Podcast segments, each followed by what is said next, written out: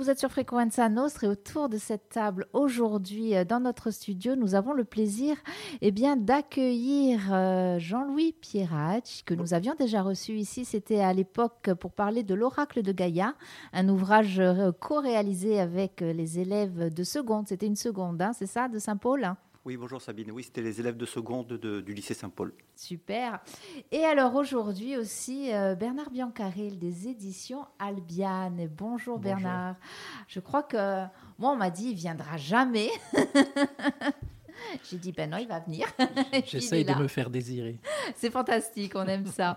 Euh, alors, on va peut-être déjà présenter dans un premier temps euh, ces fameuses éditions euh, Albiane, représentées parce que bien sûr, eh bien, les gens qui aiment, nos auditeurs et auditrices qui aiment lire, forcément, ils ont lu déjà des, des ouvrages parus aux éditions Albiane, mais on va quand même représenter pour ceux et celles qui ne connaissent pas alors volontiers, oui, parce que c'est une belle aventure albiane qui commence euh, il y a exactement 40 ans, euh, donc en 84, avec Guy Firolone, qui fonde les éditions Albiane à, Lévis. Albiana voulant dire, étant, euh, l'une des douze cités dont parle Ptolémée dans sa géographie, et qui, aurait été Lévis. Donc, il y aurait une correspondance entre Albiana et Lévis, voilà pourquoi ça s'appelle Albiana.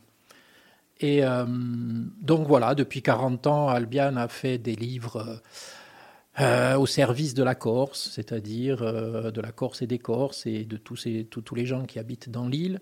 Donc nous avons un catalogue riche d'à peu près 800-850 titres depuis 40 ans, avec des grandes des grandes œuvres qui sont euh, la toute première, le tout premier livre d'Albiane, c'est le Dictionnaire et en quatre volumes, qui était le premier dictionnaire euh, corse-français, donc euh, une espèce de scoop, d'un truc incroyable. Aujourd'hui, on a on a des dictionnaires à foison, on a des choses comme ça, mais à l'époque, c'était un, événement.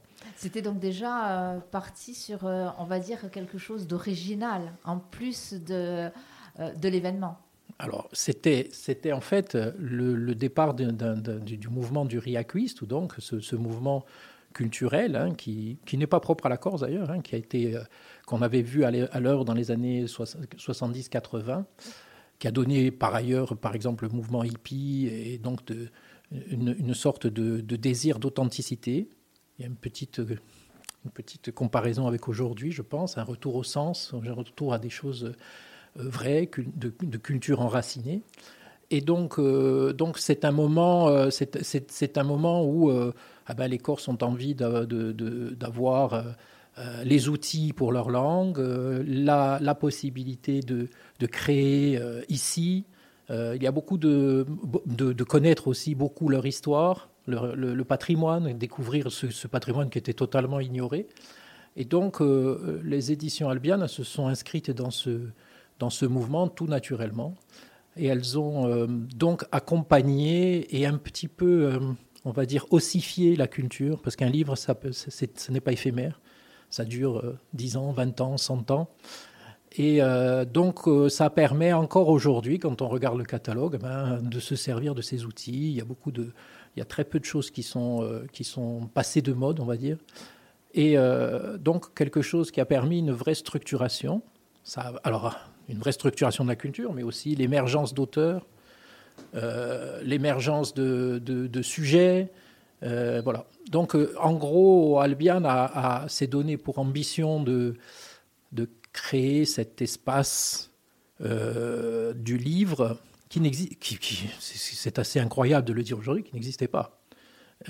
et donc, il n'y avait pas de librairie digne de ce nom, il n'y avait pas de, d'endroit pour, pour acheter les livres correctement. Donc c'est une, une, histoire, euh, c'est incroyable, c'est une histoire de pionnier en fait. C'est ce que j'allais dire, il y avait un terreau qui était complètement vierge à ce moment-là au niveau de la Corse. Il n'était pas complètement, parce qu'il y avait des grands auteurs qui étaient publiés, euh, des grands auteurs corses. Hein. Vous aviez euh, déjà Marie Souzy, Angelo Rinaldi, vous aviez des gens comme ça qui étaient, qui étaient dans les grandes écuries, qui étaient d'excellents auteurs, Giudicelli, Pancrase, etc. Et en fait, en fait, cette, en fait, ce qui manquait, c'était quelque chose qui ne soit pas peut-être euh, destiné à, épater les, Paris et la grande littérature, mais à servir ici. En fait, c'est une, c'est une maison d'édition, comme les autres, hein, je pense, qui se voulait utile. Épater Paris. On aime bien, je peux imaginer ça déjà à l'époque, mais j'ai l'impression qu'aujourd'hui, il y a encore des auteurs qui, ont besoin, mais après c'est peut-être un besoin de reconnaissance, euh, de reconnaissance de leur travail, de leur talent, je, voilà. Mais on sent de temps en temps qu'il y a quand même ce petit truc d'épater Paris, alors que, alors c'est vraiment pas une critique, hein, c'est plus du, du, constat ou du questionnement. Parce que déjà, euh, étonner, euh, étonner l'insulaire, waouh C'est peut-être même plus difficile finalement. Vous allez prêcher un convaincu. Moi, je pense que la, la psychologie de l'auteur lui appartient. On n'est pas obligé d'adhérer à la psychologie de l'auteur. Hein, on est lecteur, on est éditeur, chacun, chacun a son poste, chacun a, sa, ses, envies, sa, façon de voir. Et, moi, je pense que les auteurs sont légitimes à rêver de Paris s'ils en rêvent. D'accord? Bien sûr, moi, je m'inscris dans quelque chose qui est beaucoup plus de, l'ordre de la mission, de la militance. Donc, j'essaye je, non pas d'aller prouver que la littérature corse est universelle, parce que je pense que elle l'est par définition, par nature, une littérature euh, issue de quelque part est toujours universelle. Et euh, donc, il n'y a, pas de, a pas de preuve à donner, il n'y a pas de, d'essayer de, sortir de sa coquille. On est né, on, est ici et c'est déjà très beau. On sait, pardon, on s'est souvent posé la question et on se la pose encore. Hein. Y a-t-il réellement une littérature corse? Et alors, ben, il y avait déjà la réponse, en tout cas. Vous l'avez donnée avant même que je pose la question. Oui, ben, la littérature corse. Euh, en fait, moi, j'ai cessé de me poser la question assez rapidement parce que finalement, c'est un débat euh, qui ne mène pas grand, qui ne mène pas très loin, simplement parce que les catégorisations ne mènent jamais très loin. Laissons ça aux spécialistes, aux, historiens de la littérature, aux sociologues de la littérature. Nous, on a un travail à faire qui est de faire émerger, en tant qu'éditeur, d'ouvrir des espaces des espaces littéraires, hein, c'est-à-dire d'ouvrir des collections, que les gens sachent qu'on peut envoyer de la poésie, on peut envoyer du roman, on peut faire des essais, on peut... Et donc ça, c'est mon rôle. Hein. Et euh, après le reste, ce qui, ce qui euh, doit être catégorisé, euh, est-ce que c'est vous savez, il y a eu des gros débats sur euh, est-ce qu'elle existe? Est-ce que c'est un auteur en langue corse qui est, vraiment Est-ce que la littérature, c'est vraiment si l'auteur est corse, s'il écrit en corse si, Bon, bref, on, peut multiplier à, l'envie les, les critères pour décider ce qu'est une littérature corse ou pas. Moi, je pense que j'ai foi en la littérature. Je pense qu'elle s'affranchit toujours des, des limites qu'on lui donne. Toujours. C'est ça la littérature en réalité. C'est au moment où elle échappe. Donc, si vous commencez à réfléchir, à dire je vais faire une littérature corse parce que je sais pas quoi, je sais pas quoi, à ce moment-là, vous faites plus de littérature. Voilà. Et je pense que ça, c'est un vrai, c'est un débat que qu'il faut laisser à qui a envie, qui a envie. C'est pas vraiment, c'est vraiment quelque chose qui qui ne m'effleure pas une minute en réalité. Je réponds à votre question, mais en réalité, ça ne m'intéresse pas du tout, en fait.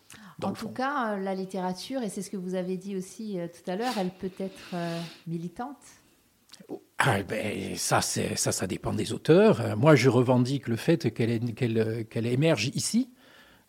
cette, elle émerge dans une société. Vous savez que justement, quand vous faites un peu d'histoire de la littérature, vous vous rendez compte qu'elle est toujours liée à son moment, à sa société, à sa, à la, et la capacité qu'a un auteur à être hors du temps, hors de sa société, j'y crois guère. Je crois que ce n'est pas possible. Donc, elle est toujours politique, c'est-à-dire elle est toujours insérée dans un moment. Euh, à partir de ce moment-là, oui, bien sûr, euh, on est, on est vraiment le reflet de, ce que l'on, de ce que l'on produit, de ce que l'on fait. j'aime bien dire, on est ce que l'on fait. Voilà. Et à partir de ce moment-là, eh ben, notre littérature, notre édition, etc., elle est en tout cas, moi, j'essaye de faire qu'elle soit en phase avec, avec, euh, avec la société et avec ce qui se passe ici, avec euh, voilà, sans être, euh, sans aller beaucoup plus loin. C'est une forme de militance pour, pour l'expression de la culture. C'est une culture bâillonnée, une culture qui ne s'exprime pas. elle peut soit disparaître complètement, soit exploser, exploser ailleurs, exploser différemment. Donc voilà, la culture, euh, c'est un, un, champ, un champ ouvert et qui mérite d'être, d'être comment dire, accompagné avec raison. Voilà. On, va revenir hein, sur ce militantisme, cet engagement avec l'ouvrage que nous allons présenter aujourd'hui parce que je l'ai trouvé particulièrement en fait engagé. Je m'attendais pas à ça. Alors je m'en doutais un petit peu, mais je l'ai trouvé engagé, euh, engagé environnemental, engagé euh, euh, même sociétalement parlant.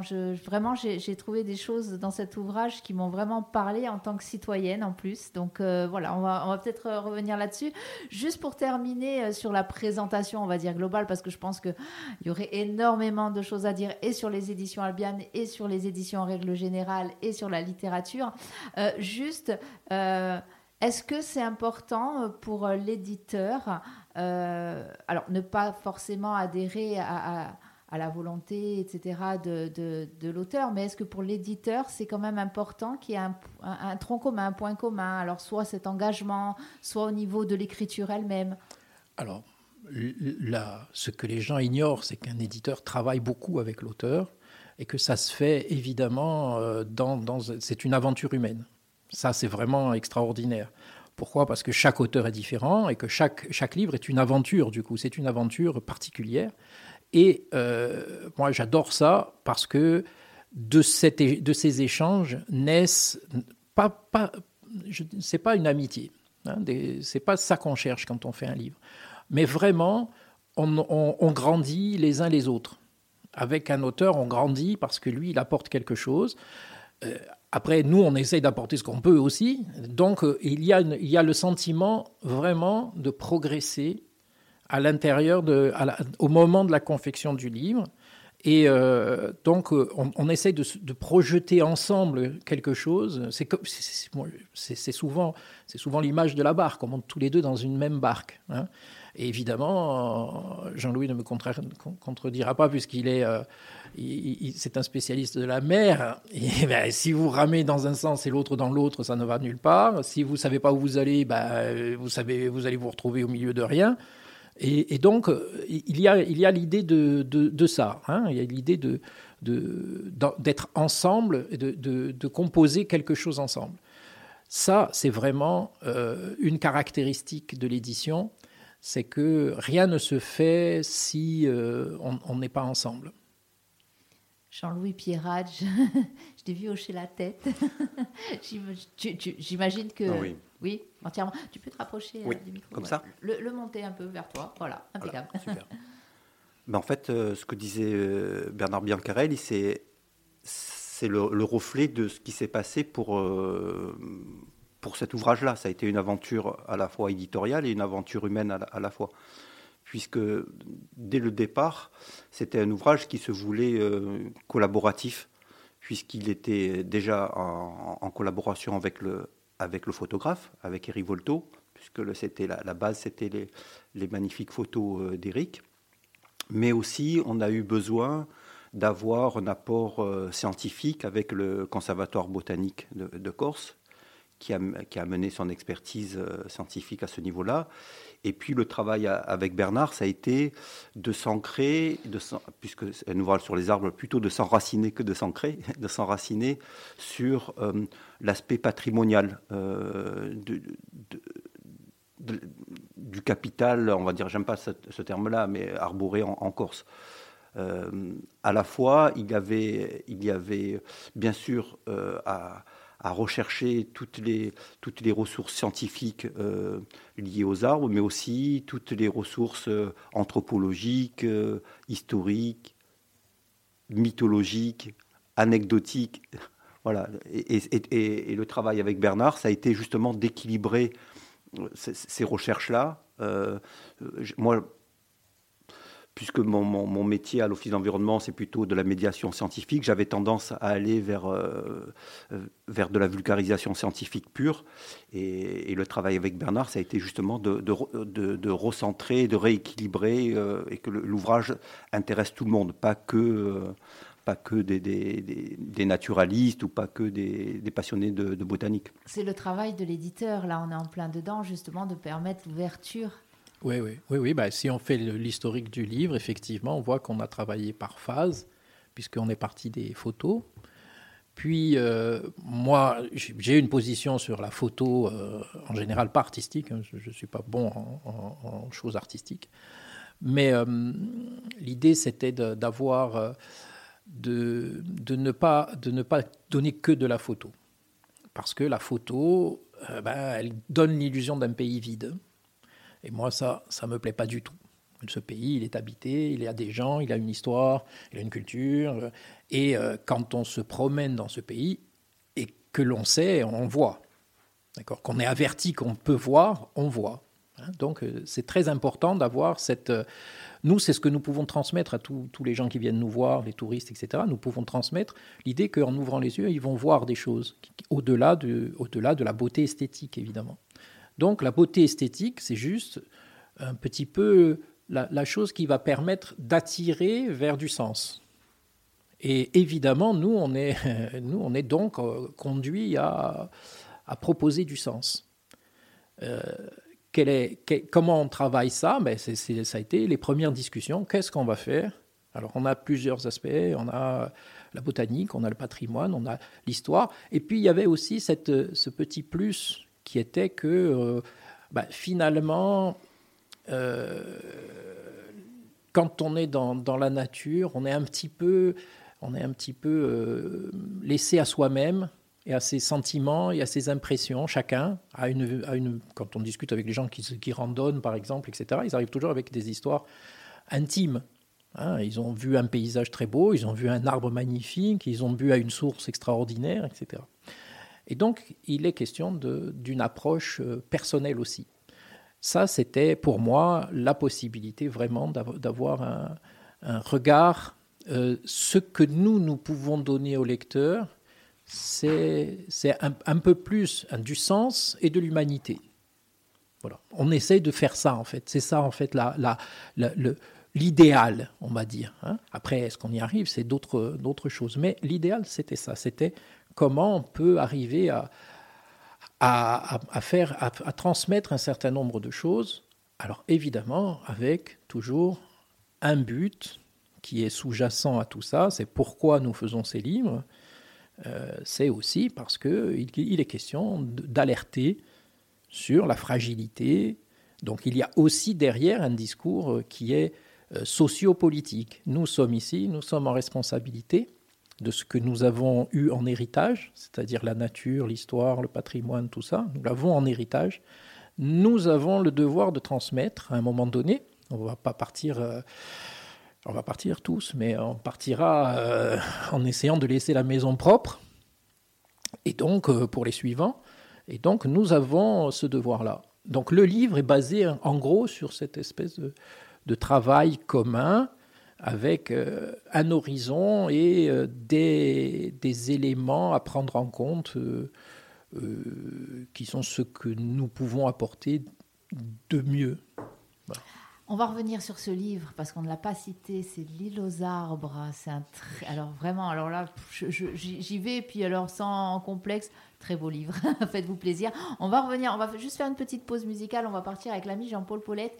J'ai pas trouvé le morceau que je voulais, mais on va partir quand même avec Terra Nostra et puis on se retrouve, allez, dans une petite minute hein, et on parle de ce livre. À tout de suite. C'est à Frequenza Nostra. 99.0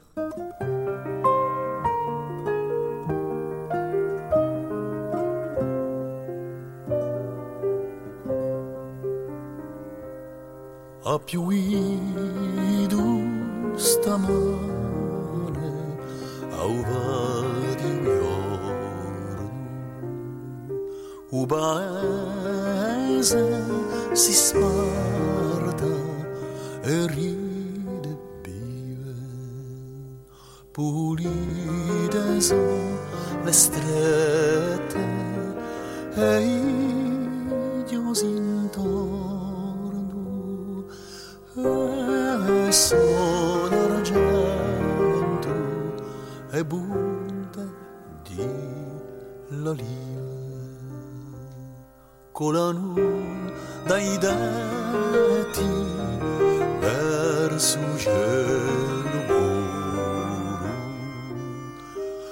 soffi d'amore di chi prega lunghe strisce di fume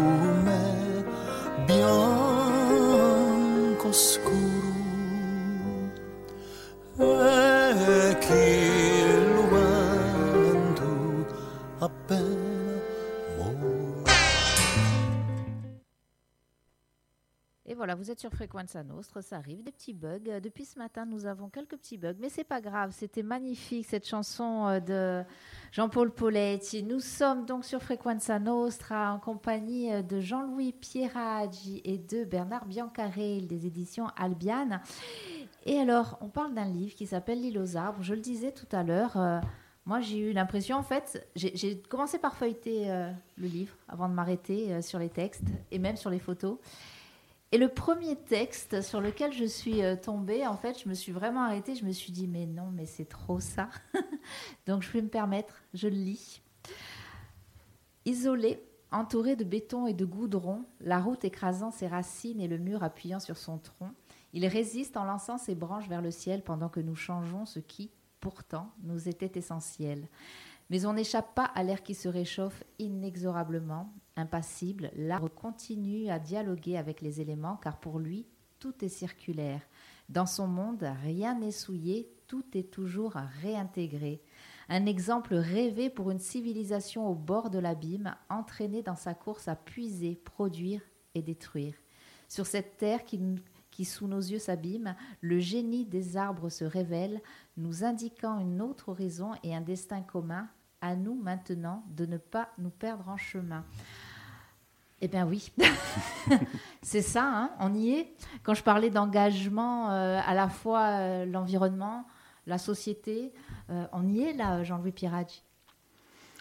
Euh, oui, mais c'est un engagement qui est. tout à l'heure, Bernard le disait. Pour moi, c'est pas euh, c'est pas du militantisme dogmatique. Voilà, c'est c'est pas une option en fait d'intégrer l'écologie à notre société. C'est une obligation. C'est pas une option. Parce que si si on le fait pas, si on le fait pas, pour moi, on va assister, et pas dans 100 ans, on va assister dans les prochaines années à une, à une dégradation de notre société. Donc il faut absolument qu'on sache préserver nos forêts, qu'on sache préserver nos biens communs naturels que sont les forêts, l'eau, euh, euh, la mer. euh, c'est pas une option, c'est l'élément vital. Donc euh, voilà. Alors, dans quelques années, euh, bah, je te trouve bien optimiste, hein, parce que la dégradation de la société, Mm. et pour être sur une radio associative, on sait, on sait, puisqu'on on évoque des sujets euh, Mm. euh, qui sont très, très sociaux et surtout très sociétaux, et pas plus tard qu'il y a une dizaine de jours, on était vraiment au cœur de, de cette société très abîmée qui euh, abîme bien plus que ça ses enfants. Donc on- nous, nous sommes conscients que cette société, elle est déjà très abîmée. Alors moi, j'aime bien ce discours. euh, on a besoin quand même de ce discours optimiste qui nous dit tout n'est pas perdu. Euh, et finalement, quand je, je- lis cet ouvrage, moi j'oscille entre les deux, c'est-à-dire entre ce pessimisme. Ouais, ben voilà, enfin on, le voit surtout ici, ici parce qu'on vit ici, puis parce qu'on est sur une région qui est tellement euh, euh, arborée à la base, et quand on voit qu'on n'hésite pas à détruire des forêts euh, pour faire euh, allez, qu'est-ce qu'on va faire? On va faire du béton, on va faire des résidences pour les, personnes qui viennent en vacances, euh, etc. Et les arbres, on les voit partir. Enfin, c'est, Moi, pour avoir vu ces, ces- ces- ces arbres arrachés à la pelleteuse, mais je, je n'ai pas honte de le dire, j'en pleure à chaque fois. Et d'un autre côté, eh bien, on voit qu'il y a des choses qui se mettent en place, on essaye de replanter, on essaye de s'organiser à un certain niveau, hein, point trop n'en faut non plus, mais voilà, j'oscille entre les deux et, là, quand je, feuillette ou que je m'arrête sur les textes ou les photos de cet ouvrage, je me dis, ouais, de toute façon, on n'a pas le choix. On n'a pas le choix, sinon, je le dis, on est mort. Alors, ne- euh, tout à l'heure, tu, euh, tu disais, Sabine, on a, il y a un effort euh, important qui est fait en, Corse parce que je pense qu'on est conscient de ce, patrimoine-là. On est conscient euh, au niveau sociétal, on est conscient au niveau des, instances. Moi, je fais partie, je suis un agent, je suis agent de l'Office d'environnement de la Corse. À l'Office d'environnement de la Corse, il y a le conservateur botanique qui a une politique de conservation au, au niveau des arbres, de recensement des arbres remarquables, et c'est une façon aussi de valoriser ce patrimoine-là. En, en donnant un statut euh, d'arbre remarquable à, pour l'instant, à plus de 200 arbres en Corse, mais depuis la sortie de l'ouvrage et, et- les, et les- les petites conférences que nous, que nous faisons euh, grâce à la publication de l'ouvrage, on, nous remonte beaucoup euh, d'autres arbres euh, qui n'étaient pas recensés au- auparavant. Et je pense qu'on va, peut-être doubler dans pas longtemps euh, les 200 arbres remarquables qu'on aura en Corse. Ceci dit, une fois qu'on a ce statut d'arbre remarquable, on, peut aller plus loin. Aujourd'hui, à l'étude, il y a la possibilité de donner un statut juridique à l'arbre, c'est-à-dire en, tant qu'entité, pas en tant qu'objet, mais en tant que sujet. Et ça, c'est très intéressant. Moi, c'est ce que j'ai essayé de faire, c'est ce qu'on a essayé de faire en général, parce que je, reviens, c'est collectif ce- cet ouvrage-là, hein, euh, de donner, de changer le regard sur l'arbre et sur le statut végétal. C'est pas du décor, euh, c'est pas une ressource, c'est autre chose. Et si on change de regard, eh ben, si, on, passe d'objet à sujet, eh ben là, c'est différent. C'est pas pour rien que tu disais tout à l'heure, tu, tu avais les larmes aux yeux lorsque tu voyais des dégradations se faire, parce que toi, tu les considères pas comme, un- comme du décor, tu les considères comme, comme un- objet à part entière. Ah, que- que- que Un tu sujet. disais un sujet, un sujet, sujet, un sujet à part entière, sujet et, à part et- entière, ouais. et- et vivant et, euh, Mm. et, et- et grouillant de vie. Et euh, euh, alors, la petite, le petit exemple, c'est que là où j'habite, sur la rive sud, il y avait un, un endroit qui était sublime. On appelait ça l'ancien camp des éclaireurs. Euh, il y avait des chênes centenaires, en fait. C'était juste sublime. Bon. Il a fallu raser ça pour mettre un espèce d'hôtel sur deux étages, un truc franchement moche en plus, il faut le dire. Si, si encore c'était beau, mais on, on dit tout ici, ou presque. Et, euh, et finalement, euh, donc là, les bulles sont arrivées et hop, on a arraché ça avec une facilité. Je, je- je trouvais ça déconcertante. Bon, il a fallu que je parte. Je suis partie. Il y a des spectacles comme ça auxquels on ne peut pas assister. On a l'impression qu'on va devenir fou. Et puis je me suis dit, je vais devenir folle à regarder ça. Et je, je risque d'avoir des gestes des moins considérés sur les conducteurs des, des- des- des engins qui, eux, font leur travail. Euh, ben bon, bref, ça a été très, très compliqué. Et puis, il en restait un. Il en restait un. Bon, il est resté. Je ne sais pas pourquoi il est resté. Et puis finalement, ben, celui-ci, il menaçait de tomber sur la maison, donc il a fallu euh, l'abattre et on s'est aperçu qu'en l'abattant, ben, il était déjà, je pense, mort depuis euh, déjà quelques temps. Finalement, il avait l'apparence de comme s'il avait survécu, mais en fait, c'est- comme... J'ai eu l'impression, moi c'est l'image que ça m'a fait, je me suis dit, mais il nous a donné l'impression qu'il était encore vivant, mais en fait, d'avoir vu tout ça et tous ses frères euh, et sœurs, eh bien, il était mort à l'intérieur. Et je me suis dit, mais si on n'arrête pas, c'est ce qui va nous arriver si on enlève ça, enfin c'est, euh, puis il y avait tous ces oiseaux qui venaient dessus, même morts, il y avait quand même de la vie. Et ben voilà, nous on, on construit. Alors bien sûr, il faut qu'on vive aussi. euh, c'est, toujours difficile, hein, euh, l'humain, l'habitat, la nature. Enfin c'est l'éternel débat. Mais voilà, moi je trouve que c'est ce que j'ai ressenti vraiment dans cet ouvrage, c'est que eh bien le l'arbre il est voilà, il est vivant, il est même plus que vivant. Il a plein de leçons à nous donner. Ah oui, oui, moi, euh, ça, je l'ai, euh, je l'ai découvert, je le savais avant de, commencer à, travailler sur l'ouvrage, et je l'ai découvert encore plus en y travaillant, euh, à plusieurs titres. Au titre scientifique, bien sûr, on, arrête de faire des nouvelles découvertes sur la physiologie des arbres, sur leur capacité de communication, sur leur résilience, sur le fait qu'ils étaient là bien avant nous et qu'ils seront là bien après nous. En Corse, on a on a beaucoup d'arbres millénaires, donc ils ont vu ils ont traversé des, époques euh, incroyables.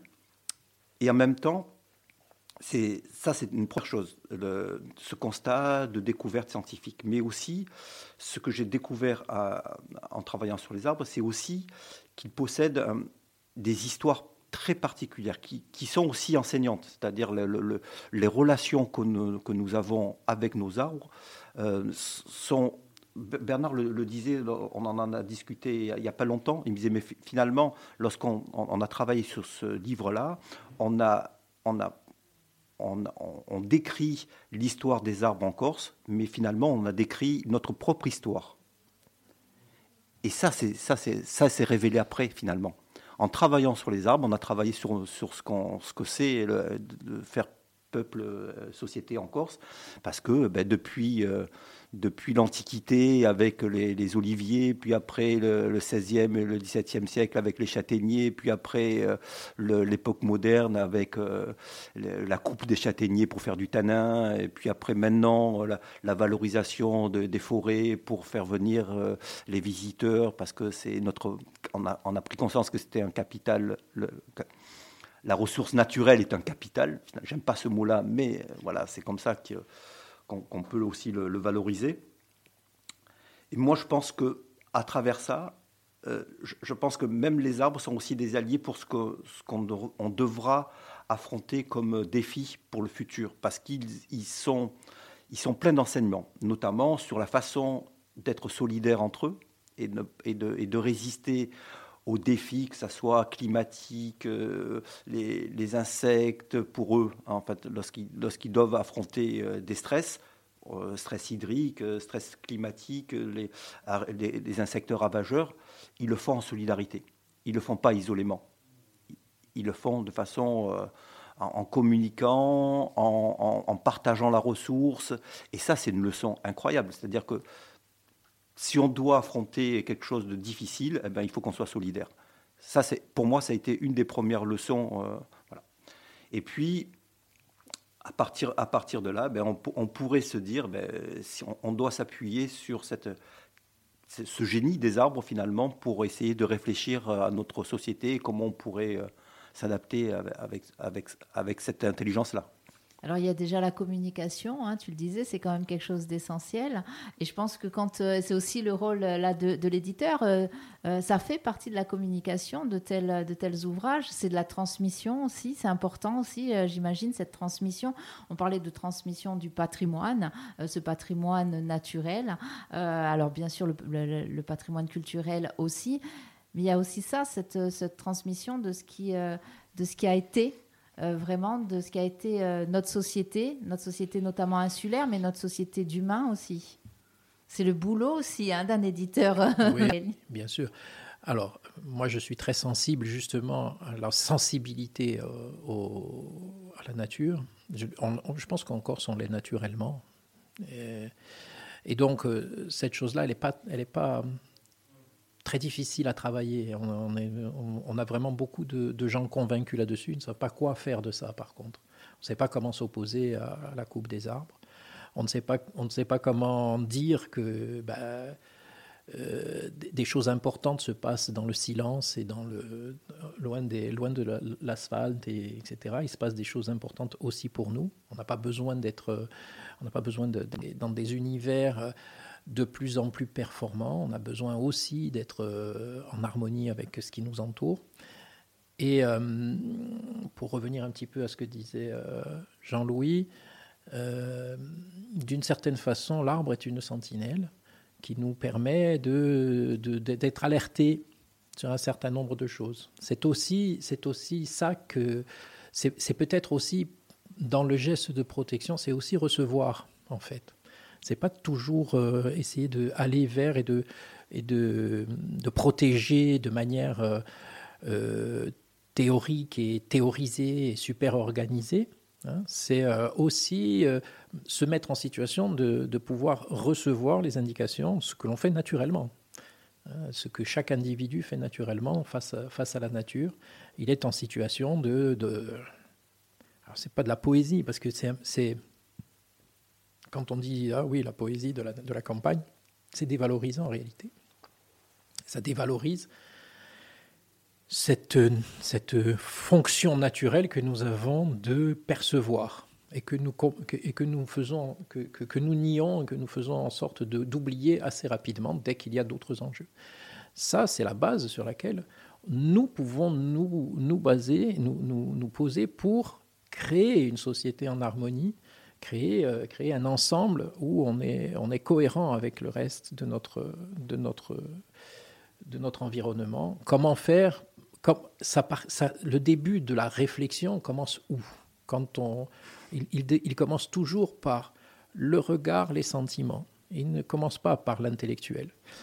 Ensuite viennent les questions, ensuite viennent les, les, les- directions, et ensuite vi- viennent les actions propres. hein. Donc l'éditeur, vraiment, il, essaye de participer à ça. C'est pour cette raison que je disais tout à l'heure que l'esthétique donc permet de voir. Après, vous avez le sentiment. Donc, euh, Jean-Louis a fait un travail euh, préalable à ce livre. Il est allé voir tous les arbres qu'il y a dans le, dans le livre. Il est allé les voir, il est allé dialoguer avec eux. Il y en a une trentaine. Hein. il y en a une trentaine et, et, euh, c'est de ma faute s'il n'y en a que 30. Parce que évidemment, on aurait pu aller beaucoup plus loin. On voulait un livre qui, soit, qui soit aussi, euh, comment dire, abordable, faisable et, euh, comment dire, euh, avec sa propre, sa propre dynamique. hein. Donc on avait dit une trentaine, euh, ça devrait, ça devrait être, un- ça faire déjà un très beau livre. Et donc il est allé à la rencontre. Il, il s'est basé sur ce, sur ce moment de la rencontre pour travailler, en fait, pour voir un petit peu ce qui émergerait de, ce, de, de ça. Euh, et il a proposé, lui, sa rencontre. Il, propose à lecteur ce qui s'est passé pour lui. D'accord? Qu'est-ce qu'il indique en faisant ça? Il dit juste que ben, faites l'expérience. Allez-y. Servez-vous de votre sensibilité. Si vous vous servez de votre sensibilité, ben, vous allez faire des rencontres. Vous allez trouver, euh, vous allez trouver à dire et à comprendre. Et après, on passera au- à l'étape suivante qui est, bon, ben oui, qui sont tous les enjeux, qui sont des enjeux euh, ben, de presque de survie, d'abord de, de l'environnement et de l'homme en général, évidemment, puisqu'il est dedans. Donc, euh, si, si- s'il n'y a plus d'environnement, il ne pourra plus vivre. hein. Donc, euh, c'est c'est très clair. Donc, il y a, il y a, il y a quelque chose de, de, de cet ordre-là, avec euh, l'idée aussi que euh, n'y en a que 30, mais en réalité, sur, le- sur, sur l'île, il y a combien 30 200, 000 200, ah, deux- 200 arbres remarquables recensés, D'accord, mais nombre d'arbres, combien on avait dit 30 millions? 30 millions. Il y a 30 millions d'arbres sur l'île. Ça paraît complètement fou quand vous réfléchissez. Nous, on en a pris 30. D'accord Il fallait les choisir. Ça il fallait, compliqué. il fallait les choisir. Vous imaginez tout ce qui- toutes les rencontres, toutes les belles rencontres que l'on peut faire euh, dans, ce, dans, dans cette île. Et, euh, et, avec- et- et- et d'une fragilité euh, insigne. hein. Quand vous dites que l'arbre était mort, euh, oui, très très probablement. Probablement, euh, il, y- il- il y a eu un effet sur cet arbre euh, du fait d'avoir éliminé ce qu'il y avait autour de lui. Ça, c'est évident. Peut-être l'ont-ils remplacé par un palmier, euh, euh, quelque Même chose pas. comme ça, non Même pas. Ils sont même pas ou un pa- un palmier en plastique. Et donc il y a il y a il y a vraiment quelque chose de l'incohérent dans- là-dedans. Les arbres ben, nous- nous- aussi des signes. Ils s'envoient des signaux entre eux, mais ils nous envoient aussi des signaux euh, très réellement. Je le crois vraiment profondément. Et c'est alors très difficile parce qu'on en est à peine à observer l'animal et à se dire tiens, l'animal, il a son langage. Et euh, donc, il nous envoie des signaux. Alors, l'arbre, la végétation, ça va être. euh, C'est encore un long chemin, je crois. Mais bon, on y croit puisque. La preuve, il y a des personnes comme toi, Jean-Louis, euh, et d'autres, bien sûr, qui, euh, qui se sont penchés sur ce, eh bien, sur ce discours que les arbres peuvent nous donner, puis euh, ce qu'ils peuvent nous apporter, ce qu'on peut leur apporter. Ce que j'ai aussi trouvé euh, remarquable, ce sont toutes ces anecdotes, ces histoires qui sont vraiment celles de, de, de chez nous et on peut, on peut s'imaginer, voilà, on peut imaginer ben, cette bergère. Euh, qui va mettre sa truie euh, à l'abri dans l'arbre, euh, tout ça. Enfin, je veux pas spoiler parce que vraiment, vous qui nous écoutez, qui nous suivez sur les réseaux sociaux, faites-vous plaisir ou faites plaisir avec ce- cet ouvrage parce que vraiment, on apprend plein de choses et on regarde. Alors moi qui avais déjà un, regard un peu plus, alors avec plein d'émotions, hein, moi je voilà, c'est plus l'émotion qui parle sur l'arbre. Là, il y a, vraiment la volonté de vouloir l'observer avec tous ces éléments qu'on apprend, parce qu'on apprend plein de choses dans ce livre. Alors, oui, euh, on apprend plein de choses. Mais en fait, en, en travaillant sur, sur, les, sur ce livre-là, moi aussi j'ai appris plein de choses. Parce qu'en me documentant, en, en me mettant à jour au niveau des dernières recherches euh, scientifiques, en, faisant des rencontres aussi, puisque euh, une des rencontres qui m'a le plus marqué, c'est en travaillant sur la châtaigneraie. je vous donne une anecdote, hein, parce que c'est pas dans le livre, donc je ne pouvais pas en parler. Euh, même si l'arbre en question euh, est, dans, le livre, c'est le, châtaignier de Pianel, qui est un châtaignier millénaire, qui a été arbre de l'année euh, auparavant. Mais en fait, en visitant ce, ce châtaignier-là, on s'aperçoit que c'est pas le châtaignier qui est remarquable, c'est la châtaigneraie. Puisque à l'intérieur de cette châtaigneraie-là, ils sont nombreux, les millénaires. Donc on, arrive dans une châtaigneraie millénaire. Donc déjà, ça, c'est proprement incroyable. Et puis, en rencontrant le castanéiculteur et en, discutant avec lui, je m'aperçois que c'est un, chercheur. En fait, c'est un, paysan savant ou un savant paysan. Et ses recherches, c'est Emmanuel Barbière. Et je pense qu'il a, assez co- connu parce qu'il a fait. euh, il y a eu des émissions sur ces, recherches-là. Lui, il travaille sur la communication aérienne des châtaigniers.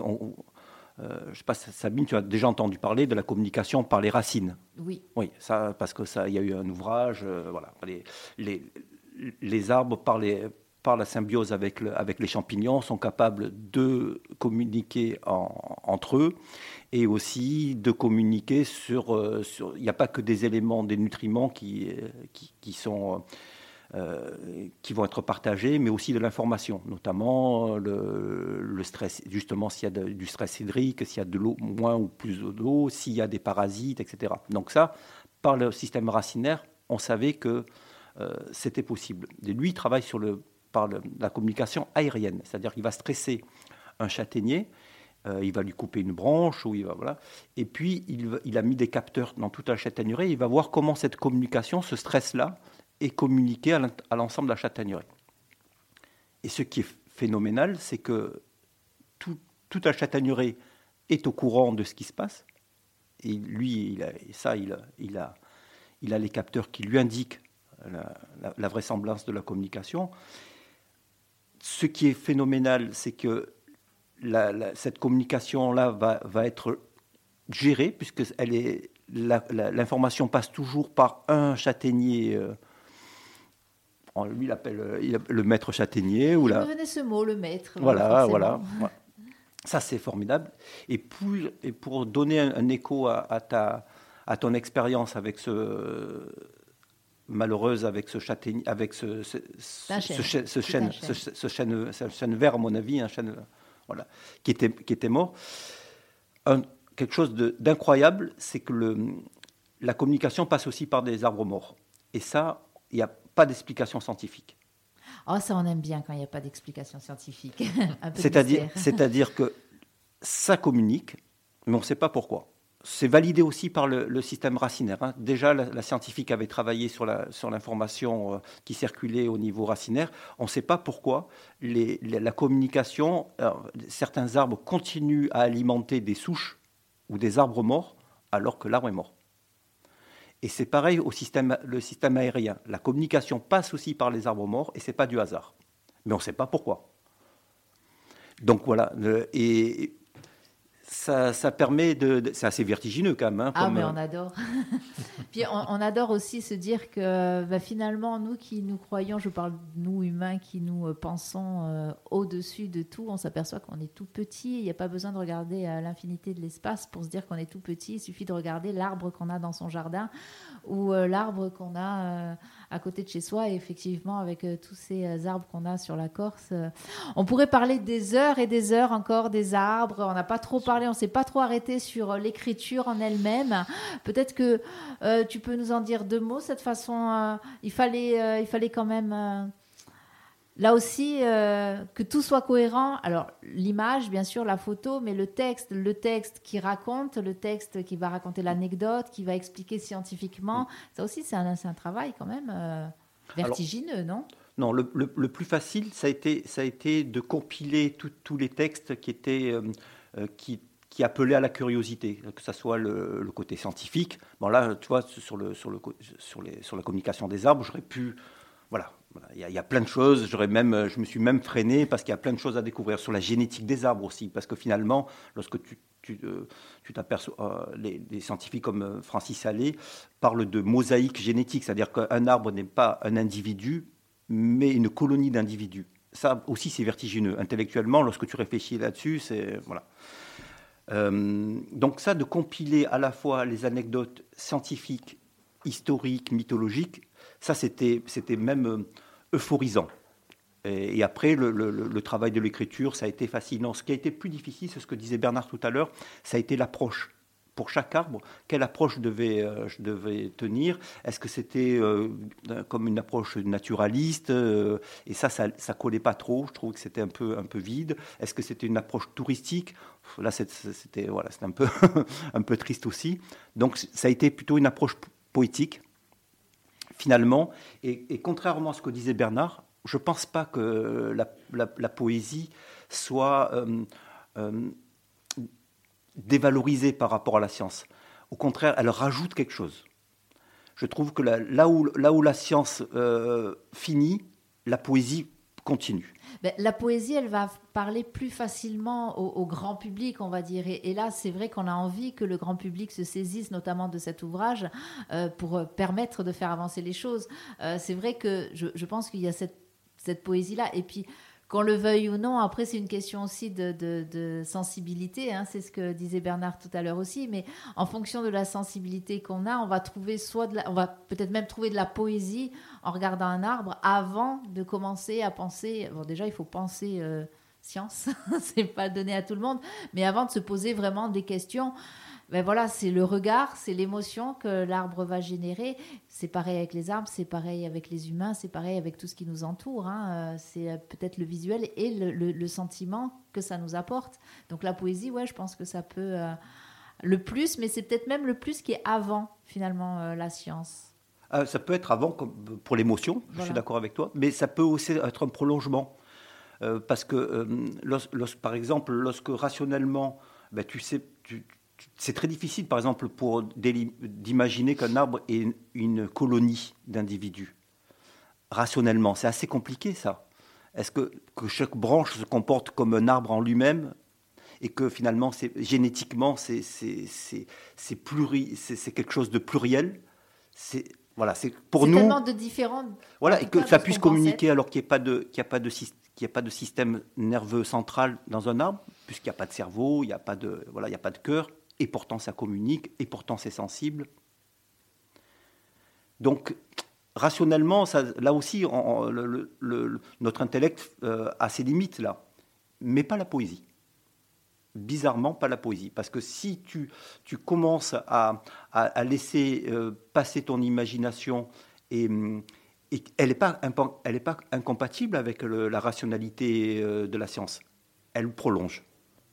Alors je suis d'accord, elle, débute peut-être, elle initie, mais aussi pour moi elle a prolongé. C'est-à-dire que je euh, euh, en ayant euh, tout, le, contenu scientifique, eh ben, ça m'a pas, ça m'a pas cloisonné. Au contraire, ça, m'a permis de voir au-delà. C'est-à-dire, bon, d'accord, ben, j'ai, face à moi un arbre presque millénaire. Il a, il, n'est pas, c'est pas un seul individu. Il a les capacités de rentrer en, en- en interaction avec tout son environnement, y compris moi, y compris les étoiles, y compris le sol, y compris les insectes, y compris les oiseaux. Et il se régénère vraisemblablement si on le laisse faire à l'infini. hein, À l'infini. ça aussi. Ça, c'est le rêve de beaucoup de monde. Vraiment de quoi, enfin voilà, de quoi, de quoi apprendre, de quoi se faire plaisir, de la poésie, de la science, euh, de l'histoire, des anecdotes. C'est euh, dans cet ouvrage L'île aux arbres, euh, monuments végétaux de Corse, paru bien sûr aux éditions Albiane. Donc un ouvrage réalisé par Jean-Louis Pirage et les photos d'Éric Volto. Euh, des sublimes photos hein, aussi. J'imagine qu'il a fallu faire des choix. Là aussi, au niveau photo, ça a dû être. euh, voilà, il a fallu choisir. On pourrait parler des heures. On a, on a la suite qui nous attend aussi. Vous reviendrez, bah, Jean-Louis, euh, c'est pas la première, on espère que ce sera pas la dernière euh, non plus. On espère vraiment pouvoir aussi prolonger ces rencontres, on va dire, autour, que ce soit des arbres ou de notre environnement. Donc, hop, on relance la perche. Ben, les éditions Albiane, on va les retrouver euh, plus. Alors, régulièrement, ça va être compliqué. hein, on en a discuté un petit peu avec l'équipe, euh, en tout cas l'équipe euh, euh, Albiane, mais euh, beaucoup plus souvent, hein, parce que ben, il y a plein d'ouvrages comme ça qu'on a envie de découvrir et qu'on a envie de faire découvrir. Bernard Biancaril, déjà, merci d'être Merci venu. à vous. hein. On viendra avec plaisir partager tout ça, évidemment. Super. Jean-Louis, merci. Tu voulais peut-être ajouter quelque chose tous les deux? Peut-être que vous voulez ajouter. euh, Non, je ne sais pas si on, on l'a dit. En fait, c'est de a été coédité avec les éditions Albiane et avec l'Office d'environnement de la Corse. Donc c'est important de le préciser. C'est important de le C'est préciser. très tout à fait. important parce qu'en réalité, là, vous avez une mise en synergie des, des- des forces hein, de chacun. Et vraiment, il y a quelque chose de, de très positif dans cette... euh, on s'encourage les uns les autres. Allez, on se retrouve bientôt. Merci Jean-Louis Pierrage. Merci, Bernard Biancarelli. Merci Sabine. Merci.